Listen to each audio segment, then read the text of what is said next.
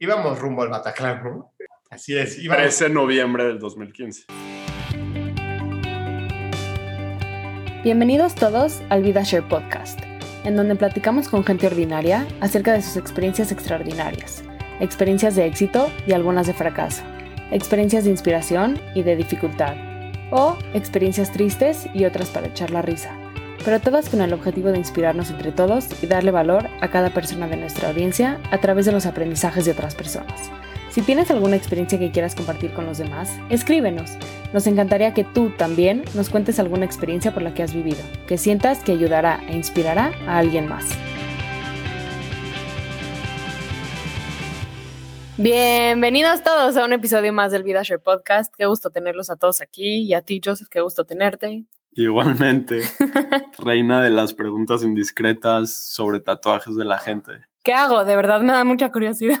Está más allá de mí. Hemos debatido, Ronit y yo, mucho tiempo si preguntarle a la gente qué significan sus tatuajes es indiscreto o no indiscreto. No sé qué piensen ustedes, pero en mi opinión es que sí. Yo, la verdad, nunca me he atrevido a preguntarle a alguien, ah, güey, ¿qué significa eso que tienes tatuado en el brazo?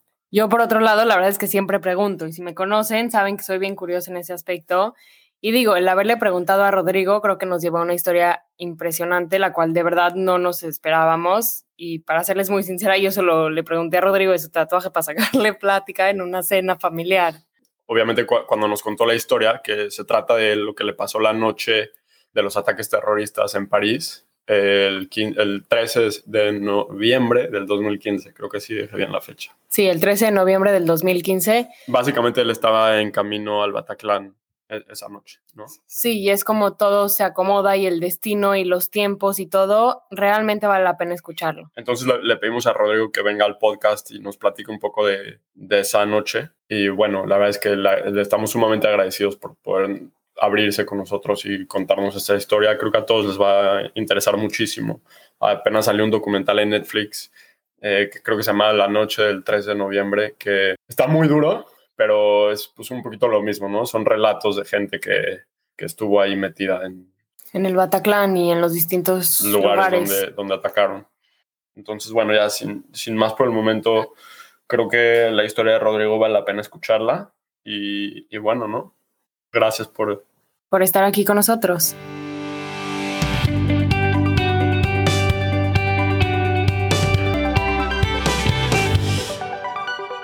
¿Cómo está, Rodrigo?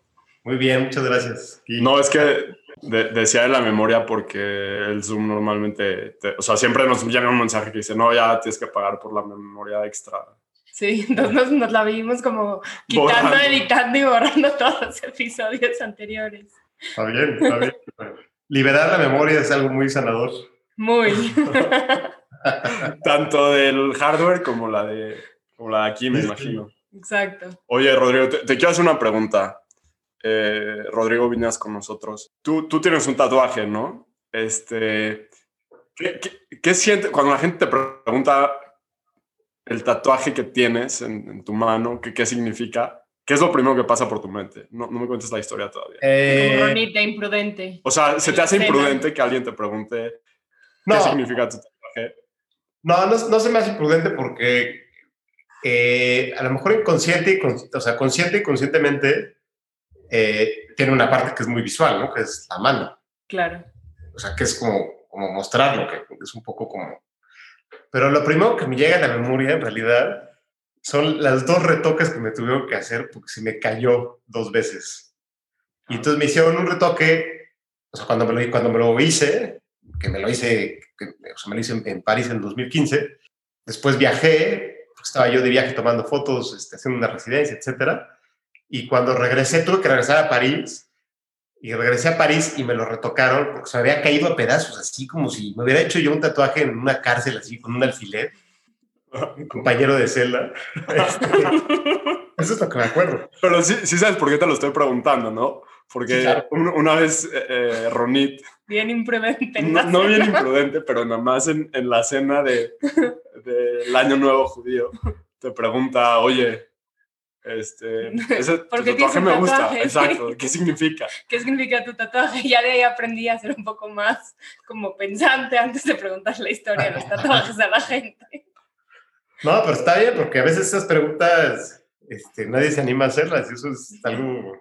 Eh, no, pero la verdad, o sea, de, esa pregunta salió yo creo que eh, una de las historias más impactantes que hemos escuchado Ronit y yo. Sí, sin duda. Este, entonces, ¿por qué no nos platicas un poco a qué nos estamos refiriendo?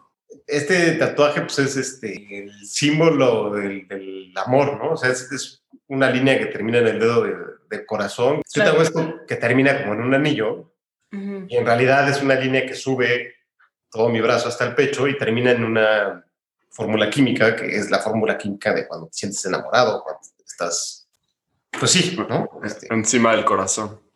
sí, cuando estás, este... Pero la historia, digo, la historia no es tan, no es una historia romántica, pues, bueno. Sí, o sea, para mí, fíjate que con los años, no sé si es romántica, a lo mejor soy muy cursi, pero... o sea, sí es una historia de amor. Es más, o sea, el mejor ejemplo de intimar es esta conversación que estamos teniendo hoy, ¿no? Compartir cosas eh, pues, que han sido importantes o que han marcado la vida de alguien, ¿no? Entonces, bueno, la historia de este tatuaje es una historia muy curiosa.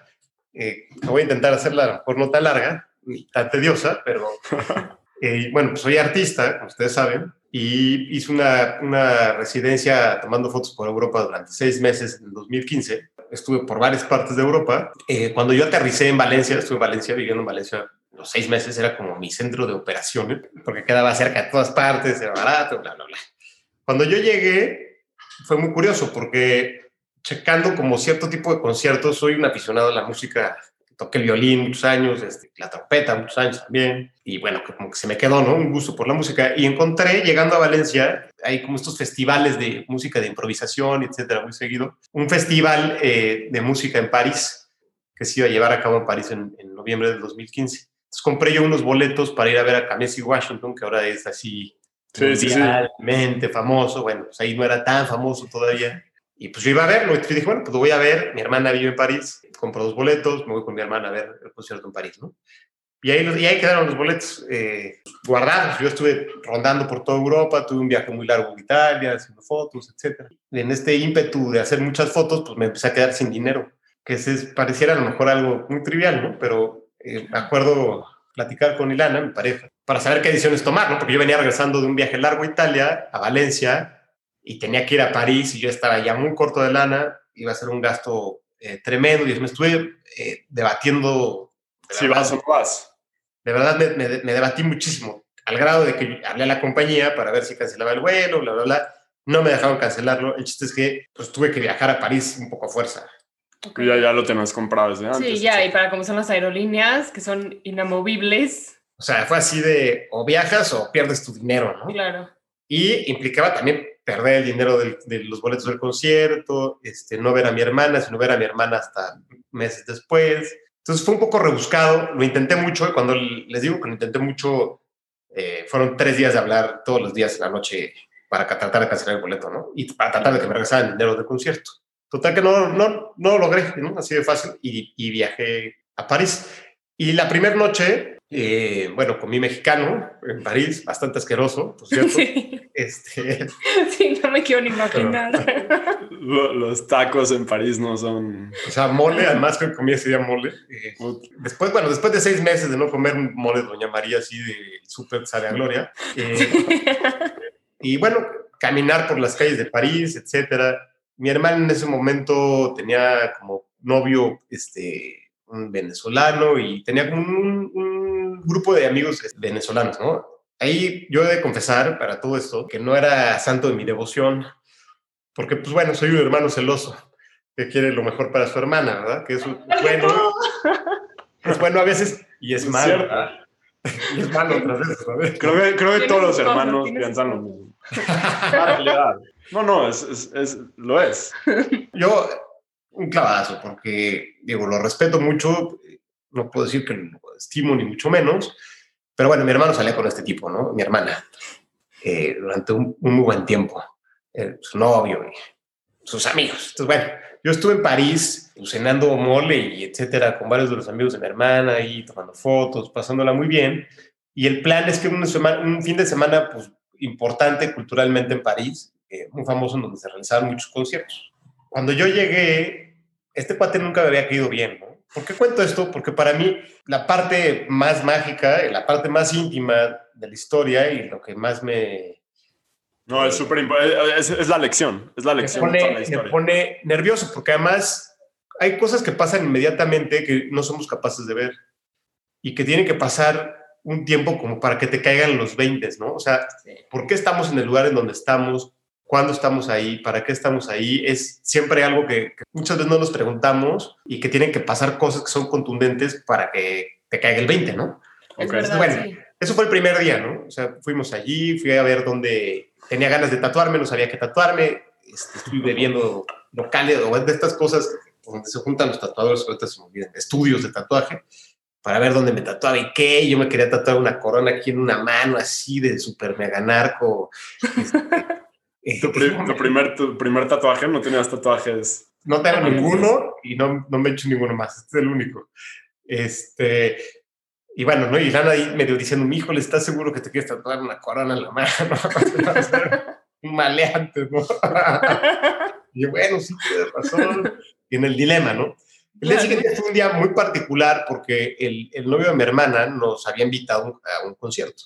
Porque iba yo a, este, a París, se los había invitado a, a ver a este jazzista muy famoso, este, y a mí me habían invitado a escuchar eh, una música bastante terrible, entre metalera, eh, asquerosa. Entonces, cuando me dijeron, yo dije, híjole, qué buena onda tu novio, pero, híjole, no sé. ¿no? No me, no me doy el concierto de metal rock. Al que yo vine a ver a Kamasi Washington y, y quiero una onda más relax. Sí, ¿no? O sea, así como que, bueno, yo no soy este, un fanático de ese tipo de cosas, ¿no? Ni, ni tampoco de tu novio, ¿no? O sea, que, pero van a ir mis amigos y no sé qué. Y yo medio no sabía cómo hacerme güey, literal. O sea, no sabía cómo hacerme guaje. ¿no? Al día siguiente teníamos toda una serie de actividades. Mi hermana trabaja de varias cosas porque estudia sociología, ¿no? Estudiaba sociología en ese momento en París y trabajaba como ópera. Entonces cuidaba a unos niños ahí en- para una familia en, en París y me pidió que la acompañara para ver dónde trabajaba. Cosa que yo también, o sea, ahí tengo que ser muy sincero, este, medio renegué, ¿no? Porque decía, bueno, ¿y yo qué voy a ir a hacer ahí a ver dónde trabaja? No, es que te quiere conocer la, mi jefa.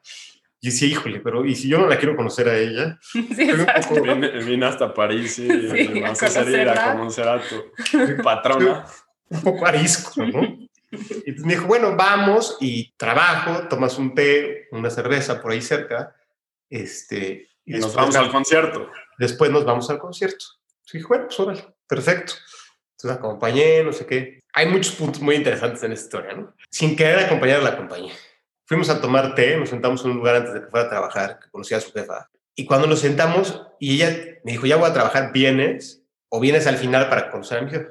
Porque también es artista y me quería conocer. Entonces dije, bueno, ¿sabes qué? Yo creo que mejor al final. Y me dijo, híjole, es que eres, un, eres de lo peor, ¿no? O sea, Lo estás no sé si- tratando de evitar a toda costa. Sí, ¿no? O sea, no sé si es por flojo o por, o sea, ¿qué te pasa, no? Dije, Sí, ¿por qué procrastinas tanto esto? Ya, al mal paso, darle prisa y de una. Y, y yo dije, no, pues yo creo que yo me quedo aquí y ve tú y ahorita regresas. ¿no?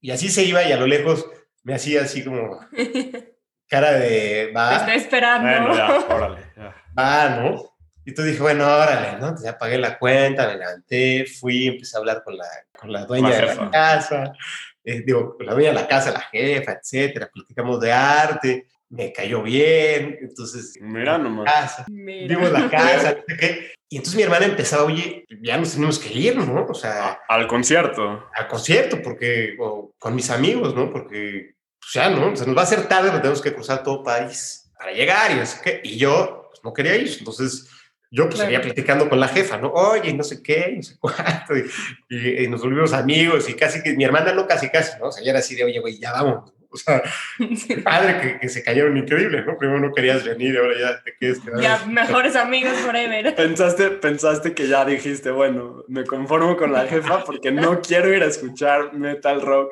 Claro, ¿no? No, y sobre todo porque no quería ver yo ese güey, ¿no? Entonces, este, o el personaje, ¿no? Involucrado, ¿no? Disculpen las palabras altisonantes, pero yo no quería ver a, a ese tipo. Y aparte del concierto, o sea, decía, no, qué, qué flojera, o sea, ¿cómo voy a ir a...? Claro. Na- nada más, ¿de, de quién era el concierto, Rodrigo? ¿Te acuerdas? Ay, no me acuerdo ahorita el... Yo, yo te digo de quién era. Es, es muy famoso. Este, bueno, ese es el concierto que se llama The, The Eagles of Death Metal.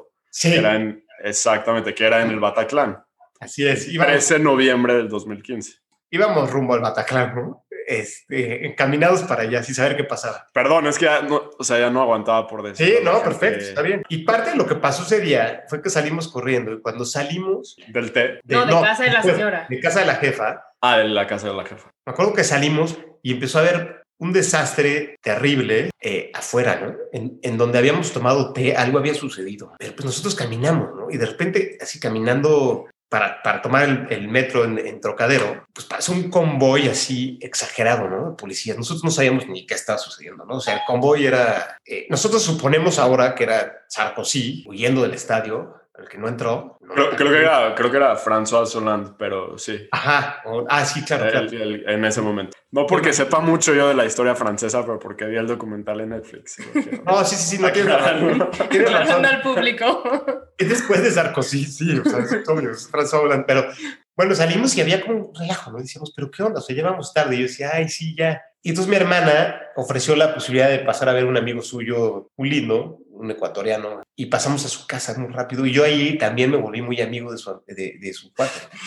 De todos menos del novio. Sí es, ¿no? No, qué flojera llegar a ver este, tipo, ¿no? Rodrigo era el más social en París, con tal de llegar a Eh, ese...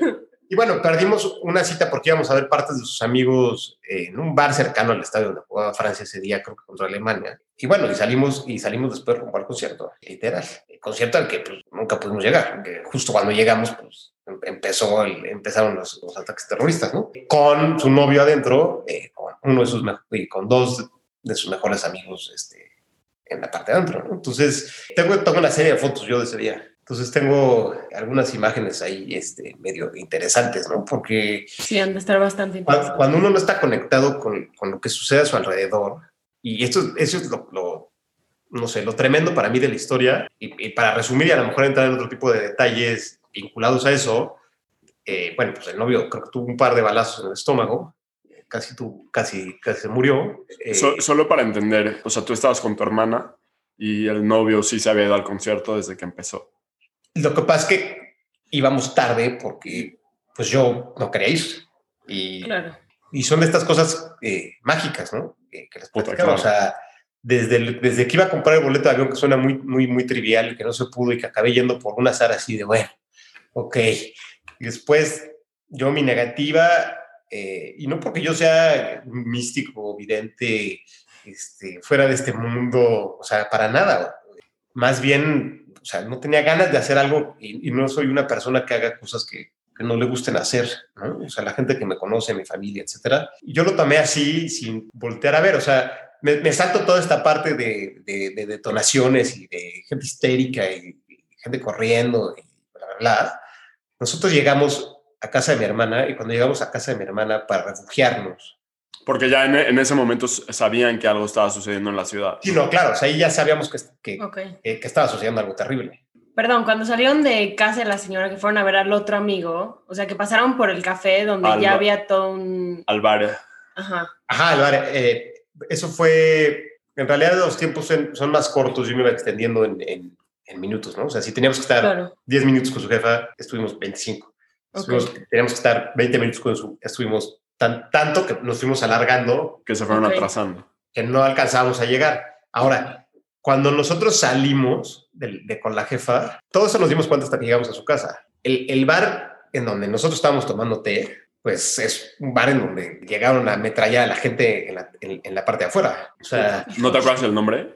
si yo, no, a lo mejor mi hermano lo tiene clarísimo. Digo, Pero- se sabe cuáles fueron, pero... Sí, fueron, fueron, esos están muy, muy claros. Cabrón. Muy claro. Si a mí me hubiera dado flojera no acompañar a mi hermana, Te hubieras quedado ahí. Eh, me he quedado ahí, que sabe qué hubiera pasado. A lo mejor me hubiera salvado, a lo mejor no hubiera pasado nada, este, a lo mejor me hubiera desesperado, me hubiera ido. No sé qué hubiera pasado. Lo único que sí sé Claro. es que no pasó y que algo dentro de mí me movió a decir, como ir saltando de lugares eh, que estuvieron en peligro. O sea, digo, cuando digo peligro, No, está cabrón. O sea, lo, No, lo- sí. lo- lo que a mí Sí. me impacta es cómo esa noche se supone que vas a estar en dos lugares que fueron sujetas a... Ataques Al ataque.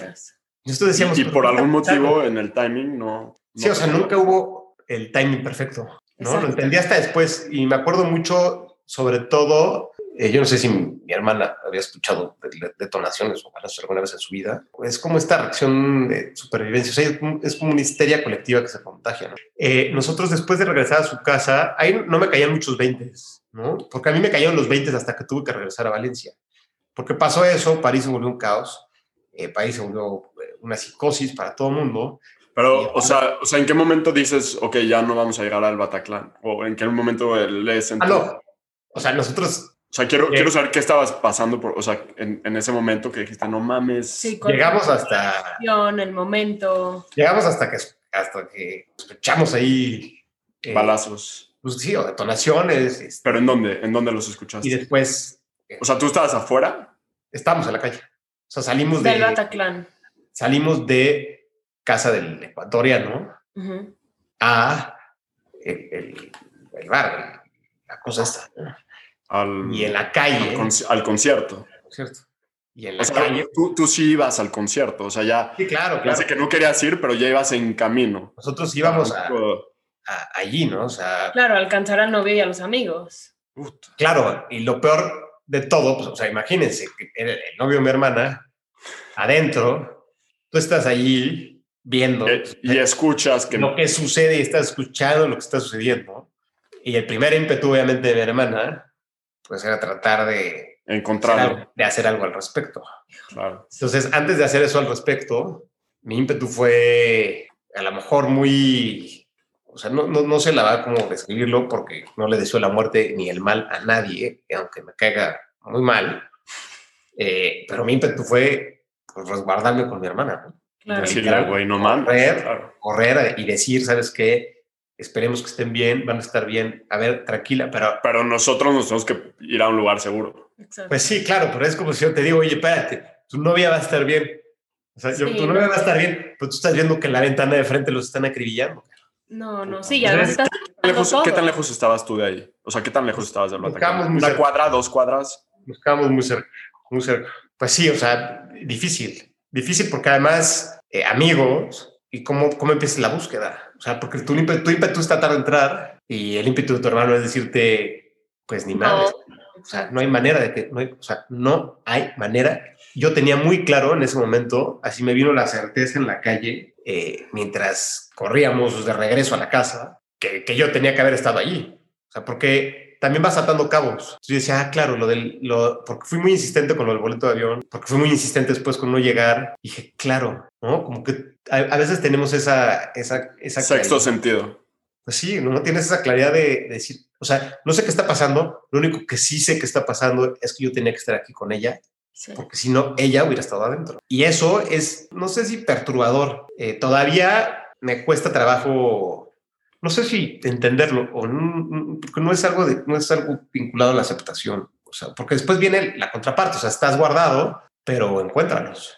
Y entonces hablando al consulado venezolano, hablando al consulado mexicano, algo muy chistoso que nos pasó para... O sea, tú, tú ya estabas con ella en el departamento. Sí, o sea, nos, regresamos de todo ese desmadre en la calle. Y ella está busque por teléfono al novio. Imagínate, no te dejo regresar porque sabes que esa parte, o sea, sabes que, porque además empezaron también detonaciones, muchos de ellos lograron salir, regresaron corriendo, o sea, algo que ya es tremendo, que te vas dando cuenta qué tan cerca estás. Eh, mi hermana vivía muy cerca del barrio eh, árabe donde vivían algunos de estos personajes. Y uno de ellos, por ejemplo, el que, regresó, que alcanzó a regresar y a salir y llegó al departamento donde se hospedaba, llegó ahí a tratarse de, de, detonar. Entonces te vas enterando, ¿no? Y entonces nosotros ahí en la casa es cuando nos damos cuenta que en el bar, que en el donde tomamos té en la mañana, así viendo a la hora, a tal hora, empezó como todo y empezamos a cuadrar como las horas, pero al mismo tiempo era como tratar de ver qué está pasando y de ayudar. ¿Cómo te estabas enterando de lo que estaba pasando?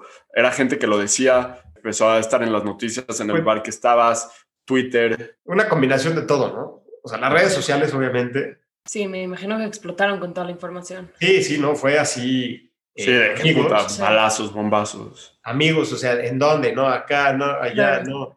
Porque además los sucesos fueron tan cerca en tiempo uno del otro que casi casi no había ni tiempo ni de reaccionar, ni de avisar, ni absolutamente nada. O sea, una parte en el documental de Netflix, de repente alguien marca y, o sea, te sale como empezaron a haber miles de llamadas a, la policía De repente alguien marca y dice, no, es que hubo una detonación en un bar. Y el güey dice, ¿detonación o balazos? Porque ya sabía que habían habido balazos en miles de otros lugares. O sea, cabrón, ¿cómo los...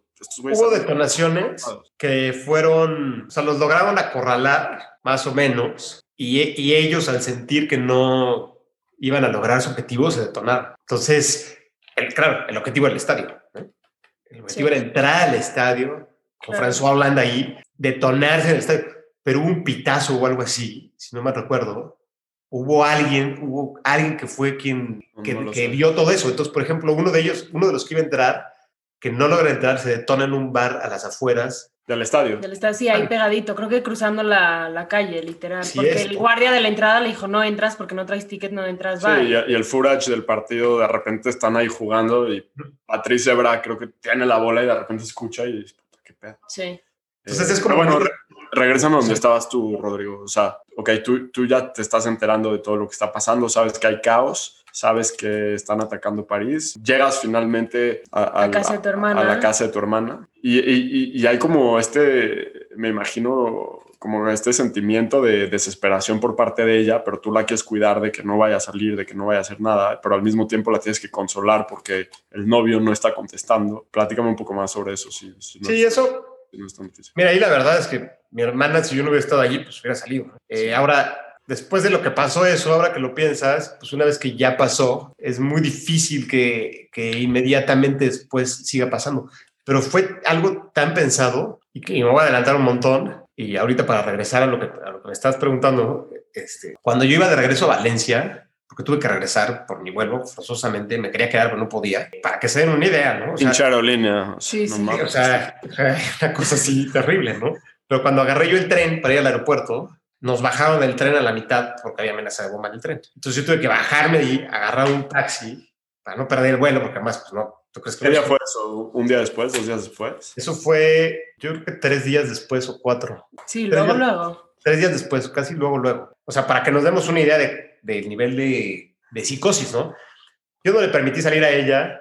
Algo muy chistoso que nos pasó fue que hablamos a la embajada venezolana para reportar los perdidos, porque para decir que estaban allá adentro, porque nos estaban esperando, y que sabíamos que estaban allá adentro los tres. Mi hermana sigue viendo a uno de ellos, eh, al exnovio, ¿no? Gracias a Dios. Pues sí, ¿no? La verdad es que, digo, es un buen tipo. A veces eso pasa, ¿no? Se necesitan estas cosas también como para tomar distancia, que también es algo bien fuerte. Bien. Pero Un poco a las dos, o también te puede hacer más cercano. sí, claro, también. Es, Sí, es- sí. Casi siempre es como algo así como, como súper contrastante, o sea, es como blanco y negro, ¿no? O te une muchísimo o Ándale, exacto. Para. O te rompe por completo, sí. te rompe, ¿no? Pero muy chistoso porque nosotros cuando, y de hecho me acuerdo mucho, porque creo que fue su papá el que por Facebook me puso números de contacto de la embajada de México, París, otros números o números que habían salido de emergencia. Mm. que nosotros no habíamos podido encontrar. Y me acuerdo porque los puse ahí en Facebook y fue uno de los números que llamamos. Y bueno, para no hacernos cuento largo, cuando hablamos a la embajada venezolana, después de hablar a la, a la embajada mexicana, la embajada de Ve- de Venezuela nos, consultó, nos contestó un cónsul mexicano. Entonces decían, pero ustedes, ¿por qué están hablando? O sea, a ver cómo, ¿hay un mexicano allá adentro? Nosotros decíamos, no, pero ¿y tú qué haces en la embajada venezolana, no? O sea, tú eres o sea, ¿no? Sí, ¿dónde está? O sea, si es que no les alcanza y me pagan un extra y tengo ahí como tres horas en las que trabajo también. no, bueno. Ya entre- Pero bueno, ¿no? Eh, era así como muy, muy curioso. Pues bueno, son horas muy largas, ¿no? El, el tiempo a, a la, a la Bergson se, se alarga, ¿no? Tú estás con la tele, estás el- con el teléfono, con las embajadas, Y, y- y- tu hermana sigue sin saber del novio. Ni Todos. un mensaje, nada. Nada. todos muy preocupados. Ella en ese momento compartía este departamento con una venezolana, también conocida de su novio, de sus amigos. Este, bueno, ella llegó, empezamos a organizarnos para ver qué hacíamos. Y bueno, ya más tarde, porque fueron muchas, muchas, muchas horas de espera, en donde Sí. pensábamos que, que, pues, los tres estaban... Ya, piensas lo peor. O sea, en ese estaban momento. muertos, Sí. ¿no? Porque empiezas a ver los videos, porque estuviste allí y, Puta y- y empiezas a ver que no hay posibilidad de, de eso, ¿no? Entonces, pues uno más bien contiene, ¿no? Estás como conteniendo, a ver, no, todo va a estar bien. Después de muchas horas, como a las 2 de la mañana o a las 3, eh, llegó uno de los tres a casa de mi hermana, en muy mal estado, Mental. eh, de, de todo tipo, y por respeto no voy a, Sí, a- dar a- detalles. a- entrar como en detalles específicos. No, claro que no. Pero mentalmente, cuando llegó fue muy impactante verlo. O sea, no quiero ser descriptivo, pero una de las historias de lo que sucedió cuando, cuando él llegó, nosotros, pues fue muy, muy esperanzador. Claro. Porque pues, llegó muy, muy alterado, eh, física y emocionalmente. Pero llegó. Pero llegó. y no estaba herido, o sea. Pero no estaba herido, pero estaba en shock, porque mucho de lo que pasó al interior eh, fue. O sea, estos cuates entraron y en, en una parte como muy, muy escandalosa de la versión esta del metal, que, que además causó mucha confusión entre el que lo escuchamos, es una parte de música que es confundida con balazos. Entonces son unos tamborazos, que no son tamborazos que suenan a balazos. bueno, al interior, este tipo decía, es que nosotros no escuchábamos los balazos. Claro, pensamos que era parte de la, música. Porque la música era así. Sí, pensamos que era parte del show. Claro. Ah, Sabes que hay gente que ha dicho lo mismo de, del ataque en Las Vegas, que fue hace poco lo mismo. O sea, que al principio los balazos que empezaron a caer, sea, la gente dijo, ah, qué pedo, es parte del show. Sí, o sea, ¿qué está pasando? No? O sea, esto, son unos petardos ahí o, esto es parte de la música. O, sí, o cohetes. sí, de hecho, en el documental que sale en Netflix, una de las chavas que estaban ahí adentro dice, o sea, no puedo, o sea, estaba pensando, no puedo creer que se lo están llevando a este extremo, que ya esto es parte del espectáculo. Sí, es, sí, o sea, es pues, un desconcierto, porque en realidad ellos, como se dan cuenta, los tres, pues es cuando se sube uno de estos personajes al escenario y se suben dos y, bueno, lo que ya todos sabemos, ¿no? O sea, cuando sacan 47 se empiezan a destrozar a la gente. Pero eso para mí no fue lo traumático, ¿no? O sea, para mí fue muy traumático todo, eh, verlo, porque verlo era de verdad bastante impresionante. Lo que tuvieron que hacer es que en esa primera ráfaga, pues mucha gente se murió y entonces eh, lo que hicieron ellos fue que con los cuerpos... Se escondieron. Se escondieron pero esta gente, esta gente después bajó del escenario a rematar. A rematar.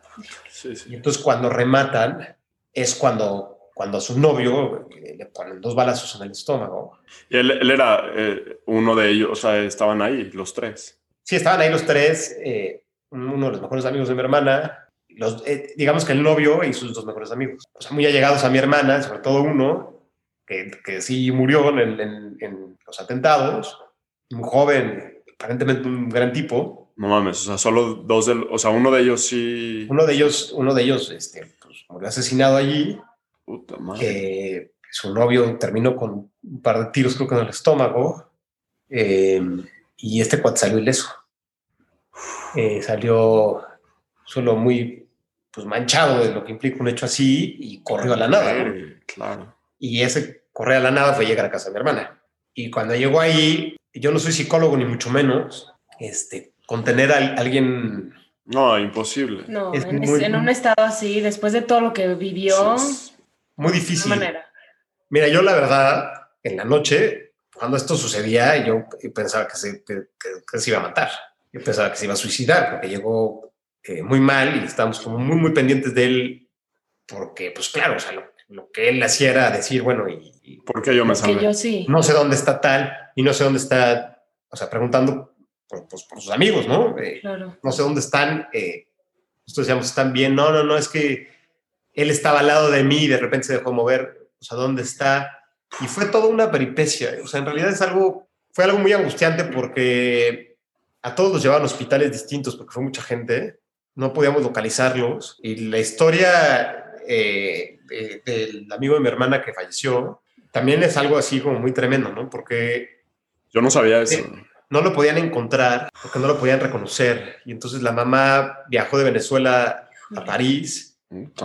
Y en el Inter, eh, mi hermana estuvo como revisando dónde, está, dónde podría haber estado, viendo dónde podía estar. Si estaba vivo, si estaba en coma, si estaba... Y, algo bien cabrón, ¿no? Es por un tatuaje, como normalmente sucede en ese tipo de cosas. Que lo un tatuaje muy, peculiar en, su, en, su, en, él, eh, que es la, las coordenadas, este, la, la, geolocalización se la había tatuado creo que en un brazo o en no me acuerdo en dónde. y así lo identificaron. así es como lo reconocieron. Que era él. Y después para encontrar al novio, para saber en qué hospital estaba. Que también eso fue toda una peripecia. tu, hermana no sabía si estaba vivo o no. Y tú Tuvimos estás que ir a- de ella con- consolándolo. Cuando lo, cuando lo encontramos, tuvimos que ir a, al eh, este hospital muy famoso, ¿Cómo, a- cómo a te Sal- enteras a la Salpetir. Eh, nos enteramos porque ya se empezaron a organizar también algunos conocidos venezolanos de él. Eh, digamos que la red se extendió, entonces unos buscaban en una parte, otros buscaban en otra parte, Ok. otros más. Iban al hospital y pedían Y registros. pedía nombre. es. Hasta que de repente, como a las 5 de la mañana, habló por teléfono. El paramédico que lo estaba atendiendo, lo estaba atendiendo afuera de Bataclan o ahí cerca del Bataclan o algo así, en, en una ambulancia, y le pidió su teléfono prestado, y entonces pudo llamar y decir, voy para tal hospital, Wow. y, y, y, pues en ese momento ahí sí ya no pude no contener y, y- y fuimos al hospital, ¿no? Entonces Claro. acompañar a mi hermana. Y también es, es una psicosis muy, muy particular, ¿no? Yo, me, yo recuerdo regresar, ir regresando al hospital en, este, en taxi para no tomar el metro, no se sabía, era muy inmediato si, si iba a suceder algo o no. Claro. Y, y el taxista, eh, muy, muy, muy este, espantado, estábamos agarrando por, íbamos por un camino que nos hacía pasar por Notre Dame y no podíamos pasar y se tuvo que detener porque también hubo varias personas que, que, que estuvieron detonando, creo que AK-47 o intentaron hacer algo en Notre Dame esa noche. Entonces es como, fue así como una tras otra, tras otra, tras otra. ¿no? Sí, no había ni siquiera por dónde tomar un respiro de todo lo que estaba pasando. O sea, una intensidad que yo me quiero imaginar que también todos los parisinos, o sea, todos, todos los que nos tocó vivirlo más o menos de cerca, bastante, o bastante de cerca, eh, tenemos como una experiencia similar, ¿no? Y, y todo lo que eso conlleva, o sea, y eso yo creo que ya son dos cosas distintas. Uno es cómo reacciona la sociedad en la que está inmersa, en donde sucede eso, y cómo reacciona uno que tiene una relación con alguien muy particular y qué es lo que provoca. O sea, una, una cosa es estar en París y, y, y, digo, lo escuchas o lo que sea, si me entiendes, pero otra cosa es vivirlo, de que tienes conocidos, de que... Sí, no, o sea, que es primera mano, o sea, estás ahí. Exactamente. Exacto, estar ahí. el- Digo, a lo mejor había gente que se quedó en su departamento, fue a un café donde no pasó nada, etcétera, regresó temprano a su casa y, y listo. Claro, y hay O muchos- fueron al estadio y escucharon un bombazo y ya. Ahí hay muchos niveles. Yo creo que por la cercanía, este, nosotros como, como que pudimos atar muchos cabos y hay contrapartes de todo, ¿no? O sea, a mí, yo tengo una relación de amor y odio con París, ¿no? No nada más por eso, por otras experiencias que he tenido. Esta, obviamente, sin duda, eh, ha sido así como la más tremenda, No, por Sí. supuesto. porque después, un poco lo que, lo que sucedió después eh, es muy, muy particular, ¿no? O sea, porque me tocó también, o sea, no, o sea, ver, ver, ver el racismo, ¿no? Eh, a todo lo que daba, ¿no? No sé si entendible o no, pero sí muy Con la, con la población árabe. Por- sobre todo de los franceses, ¿no? Con los árabes. Sí. Entonces, Claro. subirme al metro al día siguiente, pues yo decía, decía a mi hermana, o sea, ya no, ya no atacaron el metro, ya no atacaron nada, o sea, ya, o sea, ya no nos tocó así de cerca, ya no nos tocó, yo tenía esa seguridad, yo decía, es que yo estoy seguro de algo y no me siento un héroe ni mucho menos, pero yo estoy seguro que yo estaba aquí para que no te Salvar. murieras, güey. Claro. O sea, algo del destino. a ver, así, eso, eso a mí me interesa muchísimo porque siento que, o sea, había como una resistencia de que tú ya no querías ir a París, pero pues bueno, ya tuviste que ir a París. Y, y luego como que hubo como esta resistencia. Qué bueno que fuiste a París, porque si no, quién sabe dónde hubiera estado tu hermana. Así es. Y luego hubo como que esta resistencia tuya por tus gustos musicales, de decir, no me urge llegar al Bataclan temprano, qué hueva. Claro, ¿no? Y La por, estoy el tipo, pasando a y por gusto el acá. tipo, y por el tipo, ¿eh? O sea, Y la por verdad, él, el- ajá, claro. exactamente. no tenía ganas de verlo. ¿no? Sí, o sea, a lo mejor tiene un novio que te cae re bien y dices, bueno, hay que quedar bien con él. Y- y estamos ahí a primera hora, ¿no? en primera fila, ¿no? Pla- platícame un poco, porque dijiste que, que sí es como una historia romántica, ¿no? Pla- platícame un poco cómo, cómo ves todo lo que pasaron tu hermana y tú y, y como que en su relación. ¿Cuál es como el mensaje o, o el aprendizaje de eso? Pues ya nos llevamos muy bien, pero a veces pasan cosas que te acercan muchísimo más. Lo que sí tengo claro es que no siempre tiene que ser una cosa horrible, eh, que pueden ser cosas hermosas también. Ahora, ¿qué me pasaba a mí independientemente de todo esto? O yo de regreso, pues todavía con la psicosis para el metro, pero yo recuerdo muy bien tomar el avión a Valencia, aterrizar en Valencia, aterrizar así literal y, y ponerme a llorar en cuanto, a- en cuanto aterricé y decir, es que, es que no lo puedo creer, no lo puedo creer, o sea, donde estuvimos en los dos lugares y si no hubiera venido yo, si sí hubiera logrado cancelar, o sea, ya sabes, todo lo hubiera que no existe. Exacto. Pero que te hace pensar... Millones de posibilidades que se abren de repente infinita cantidad de puertas y desafortunadamente en este caso a todo lo trágico que pudo haber pasado con tu hermano si tú no hubieras ido. Claro, el destino, ¿no? O sea, no sé si destino, no sé cómo, no sé cómo llamarlo, o sea, lo único que sí tengo muy, muy claro y que siempre ha sido así es que yo, yo no creo en las, en las casualidades, creo en las causalidades. Y entonces eh, yo tenía que estar allí y me quedó muy claro y para mí es algo que todavía hasta la fecha me rebasa. ¿eh? Eh, creo que es de las pocas veces que puedo hablarlo sin que de veras... Y sí, como que sí, sí, sí físicamente se nota como fue algo tan tremendo, ¿no? O sea, emocionalmente. O sea, físicamente puedo ver como al contarnos esto sí, sí te mueve. O sea, no es de que, ah, puta, es que chingona historia, güey. me claro, de esta. No, no, no. O sea, puta. Claro. Y también otra cosa muy curiosa. Yo la dejé de ver mucho tiempo. Se siguieron pasando cosas. Yo la psicosis, o sea, yo regresé a Valencia y después, muy románticamente, yo había planeado después de estar seis meses fuera del país eh, con Ilana, reencontrarnos en París y pasar tres semanas en París después de no vernos eh, con mi hermana etcétera, eh, durante todas esas fechas de este, diciembre hasta enero. Entonces, cuando yo, yo regreso a París, pues te das cuenta que no eres el mismo. Y sé que suena muy trivial y muy banal y muy, eh, a lo mejor muy sobada la frase. Yo tampoco me di cuenta de inmediato, me di cuenta hasta que regresé a México, porque pues yo cuando regresamos nosotros a París así, literal, este, al borde del divorcio, porque yo estaba mega histérico, o sea, no, no podía estar en un lugar sentado afuera, con, Ilana, dices. Súper paranoico, ¿no? Mi hermana también, o sea, te cambia, este... te cambia la forma de ser, ¿no? al final ese, ¿Cómo vas a un concierto? Es un poco de PTSD, del Post Traumatic Stress Disorder, después de haber pasado por tantas cosas y tanta serie de eventos tan fuertes, es súper válido que haya pasado algo así, ¿no? Sí, ¿Cómo puedes llegar a un café, sentarte y decir... Y decirlo normal, exacto. Claro, o sea, muy difícil, o sea, muy, muy, muy difícil.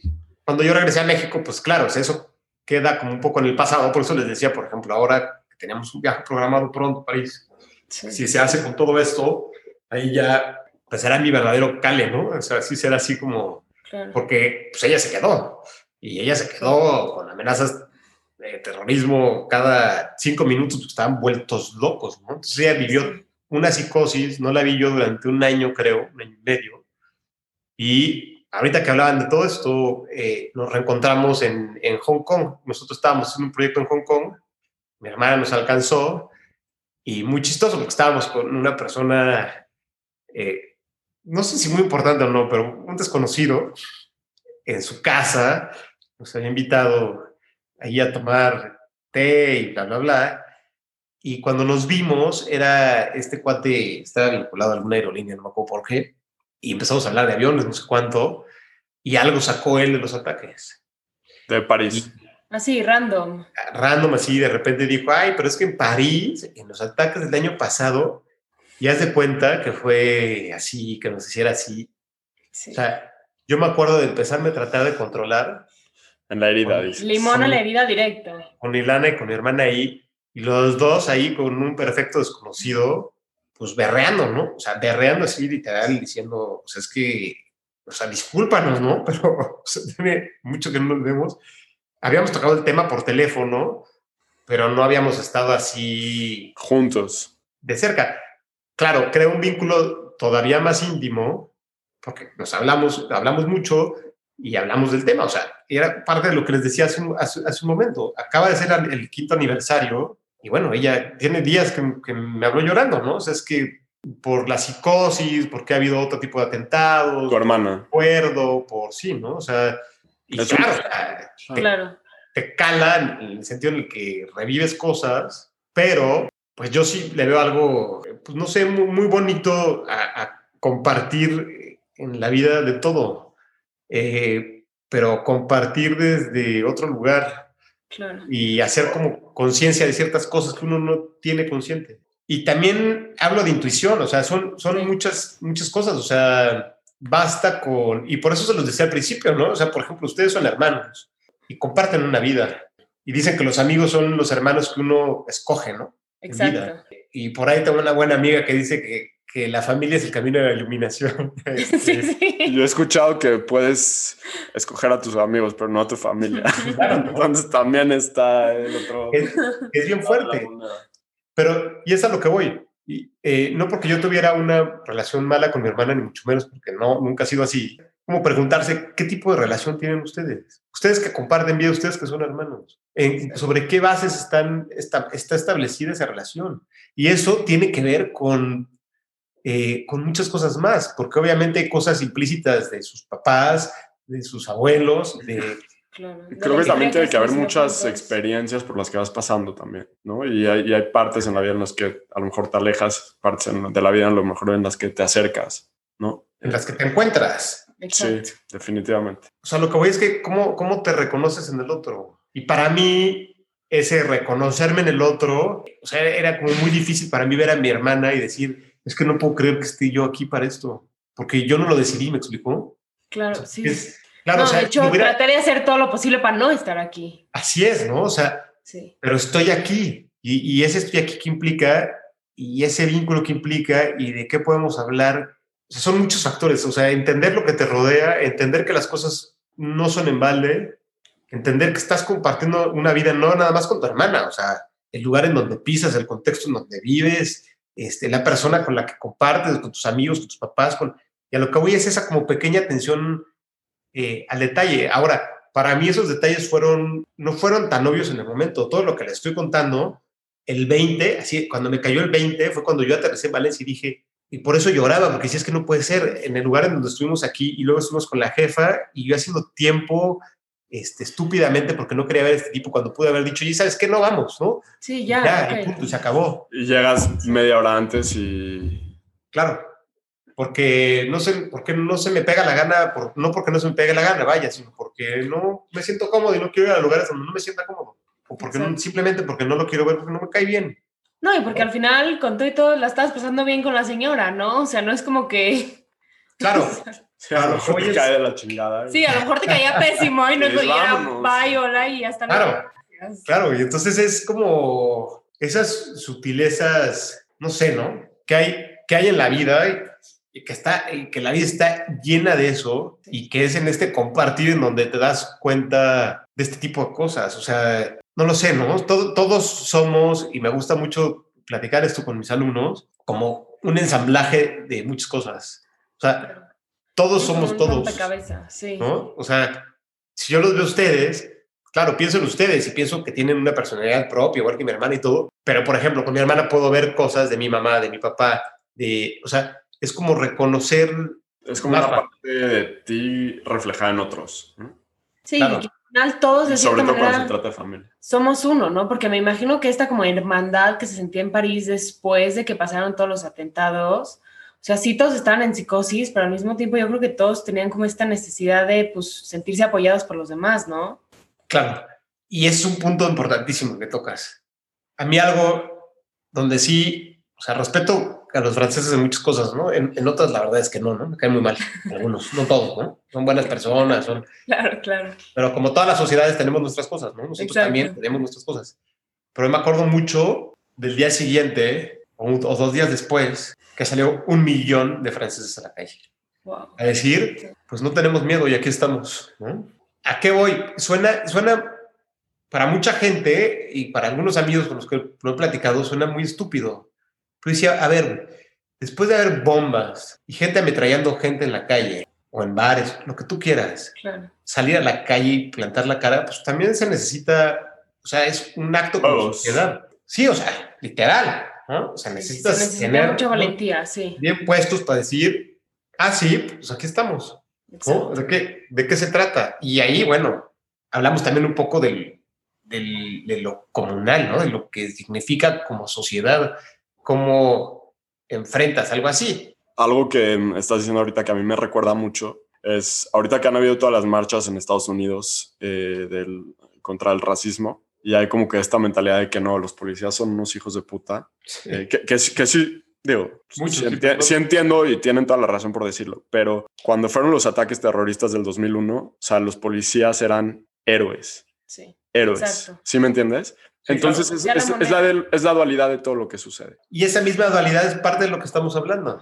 Claro, Exacto. claro. O sea, hay, hay cosas buenas de una sociedad, hay cosas malas y, y es Y lo que hay, es. hay experiencias igual, ¿no? También sé que suena, y a lo mejor va a contar un chiste que no es gracioso, que ya me han dicho que no es gracioso porque lo vivimos solo algunas personas, Échalo, échalo. pero que es más a modo de anécdota que de chiste. En algún viaje a Perú, eh, con un- algunos amigos artistas, eh, me contaban, porque se les daba gracia el hecho o la acción, que una Navidad, uno de ellos viajando de un pueblo, de una ciudad a otra ciudad en, en Lima, agarró el camión en Año Nuevo, uno de ellos se subió y de repente se subió un payasito, ¿no? Disfrazado de payasito.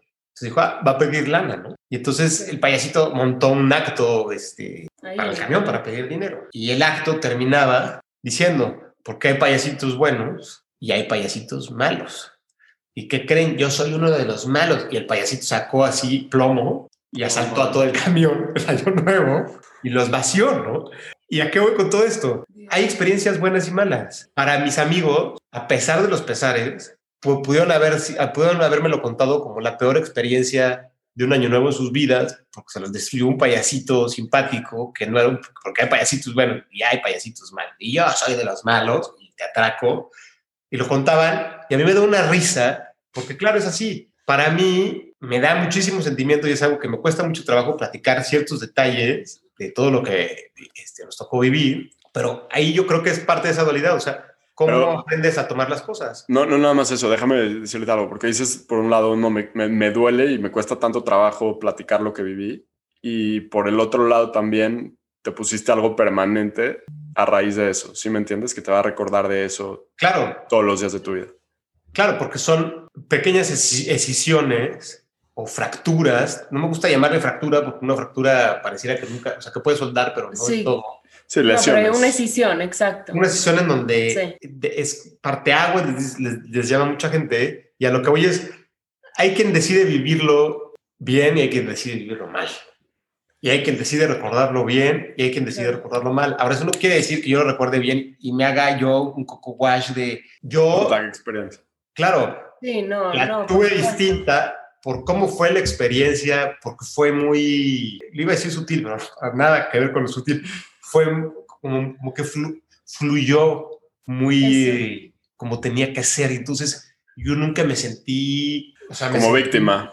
Claro, sí, me sent- sentí que fluía y en este fluir acompañaba a mi hermana Todo. en una experiencia de las más difíciles de su vida, junto Sí. conmigo, y yo en lugar de ponerme mal, pues dije, bueno, pues esto nos tocó, pues órale, y ahora inclusive eh, nos, nos reímos de algunas cosas, de muchas, ¿no? Eso es a lo que voy, o sea, que esa dualidad en, en el compartir, siempre hay alguien que lo toma mal, siempre hay alguien que lo toma bien, pero la cuestión está en los detalles. Claro. O sea, si yo les preguntara ahorita a ustedes como hermanos algún tipo, eh, no sé, de, de secreto, de, ¿no? O sea, y, la cosa más estúpida, preguntar, eh, ¿cómo toma el café este, Joe? Pues tú vas a decir, ¿sabes qué? Pues no toma café.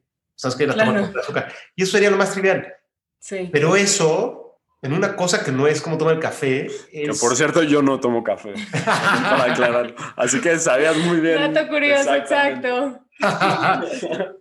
Eh, pero es eso lo que te hace como conectar los puntos. Exacto, ¿No? que son esos detalles que al final van creando la relación. Claro. O que va creando la experiencia también. Exacto. También. puedes decir, ah, claro, estoy viviendo o viví esto por, Sí, por estas cosas. claro. O, o mi hermana estaba así por esto. Y después cuando lo recapitulamos es también como decir, a ver, no, espérate, tú estabas así. Esto sucedió, no, esto sucedió desde mi perspectiva. Tú estabas histérico. Al final lo vive desde su punto de vista ¿eh? y luego también poderlo platicar entre los dos porque vivieron las mismas experiencias, sin embargo son dos personas distintas. Claro. Pero, Entonces- pero creo que lo que dices es, es importante recordar bien o mal las cosas. Creo que lo que lo que puedo inferir de lo que nos estás contando es que fu- fue algo muy duro por el cual pasaste, pero que por X o Y, por una fuerza mayor, el destino te llevó a estar ahí en ese momento para, uno, cuidar a tu hermana, aunque tú no la estabas, o sea, per se, pero para solo acompañarla y para que Se den los pa- hechos. para, se que, para que se dieran como están, ¿no? De que la estabas acompañando con la jefa, se tardó más, etcétera. Y número dos, como también un- lo que dijiste cuando llegaste a Valencia, es casi casi agradecimiento, ¿no? Que te empieza a caer los 20 de puta, ver lo que nos pudo haber pasado y, y aquí estamos parados. Claro, o sea, como, pues sí, entre agradecer y no es, es este, pues eso, o sea, hay cosas que simplemente te rebasan, ¿no? Sí. No Exacto. Tienen más explicación, ¿no? O sea, que, Sí, sí. Buenísimo. que cuando te cae el 20, dices, híjole. Y si quieren, para ir cerrando, les puedo poner una foto que tomé ese día en la noche. No es una imagen este, sublime desde su punto de vista, pero bueno, después de todo esto, un buen amigo fotógrafo me decía, claro, eh, que ha visto muchas de mis fotos, ¿no? Claro. Te decía, claro, o sea, puedo, puedo ver parte del punto porque entiendo tu historia, ¿no? Porque te Ok. conozco. Ok, entonces esta es la foto. Esta es una de las... De, de la- hice toda una- tengo toda una serie. Esta es la más emblemática de todas. Esta, esta fue en, en esa noche. Sí, tengo varias, varias de esa noche. Esta es una de ellas. ¿En qué momento la tomaste? Regresando, tratando de entrar en, en, en razón. Como que después de estar como en todo este rush, caminamos, no había transporte.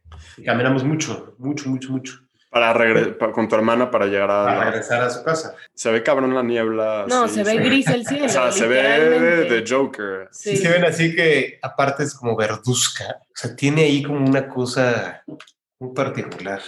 No es, no es una de mis imágenes favoritas. La recuperé por este amigo mío eh, para un libro que estoy haciendo, pero, pero al final como que ya le agarré cariño. Las otras son un poco más eh, de personas en la calle con mucha psicosis. O sea, sacar la cámara ese día de una maleta causaba psicosis, ¿no? Sí, claro. Pero mándanos las buenas. Queremos, queremos ratings. No, no y esta es la madre de todas las demás. Sí. Oye, No, Rodrigo, las otras son muy sencillas. No he hecho nada con ellas porque algunas no son buenas imágenes y son más un registro de, mi, de nuestra caminata al final, o sea, cuando ya estábamos lejos, estaba todo vacío, no había nadie, ¿no? Sí, cuando llegan de regreso. Ajá.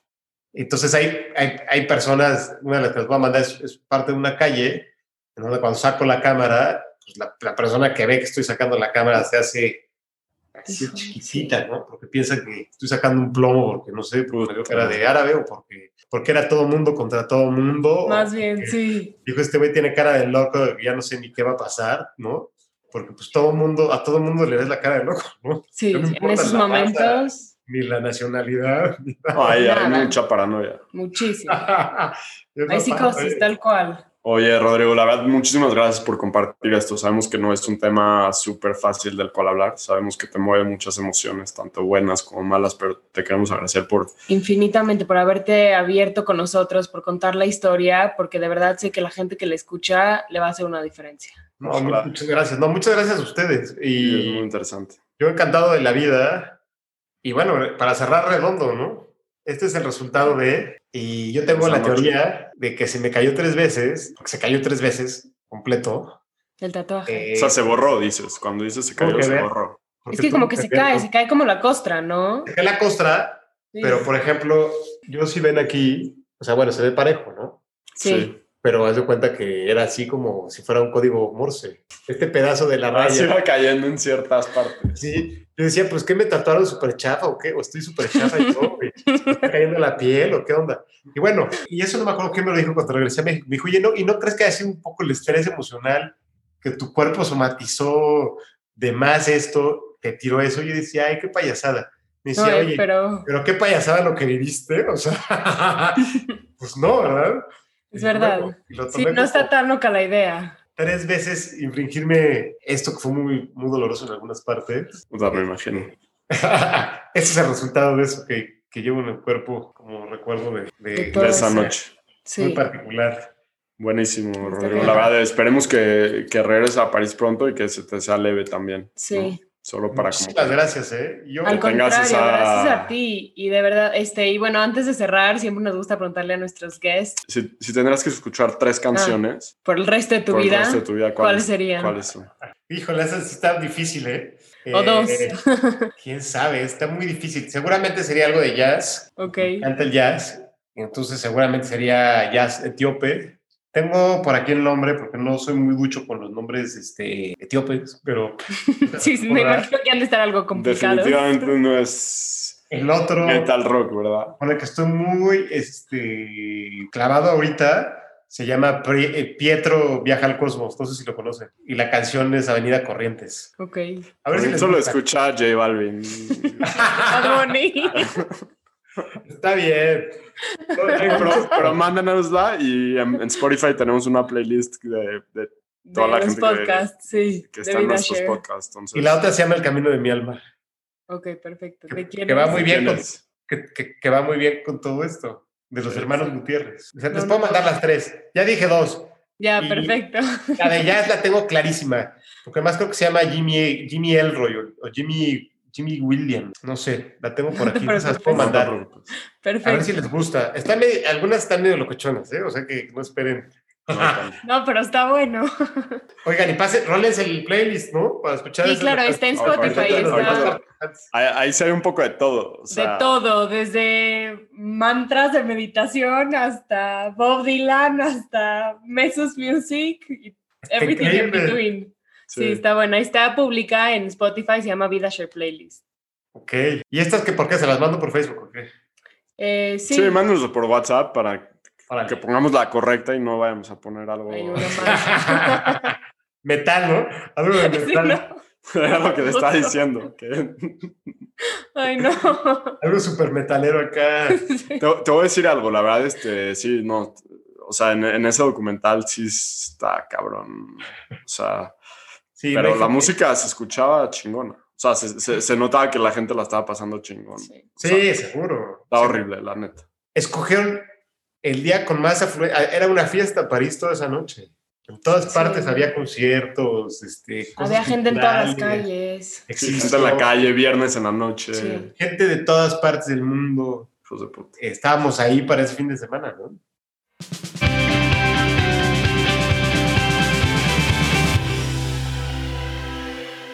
Este fue otro episodio del VidaShare Podcast. Mil gracias a todos por escucharnos. Por favor, suscríbanse a nuestro canal de YouTube, Spotify y Apple Podcasts y déjenos un review. En serio, no saben cómo nos ayuda.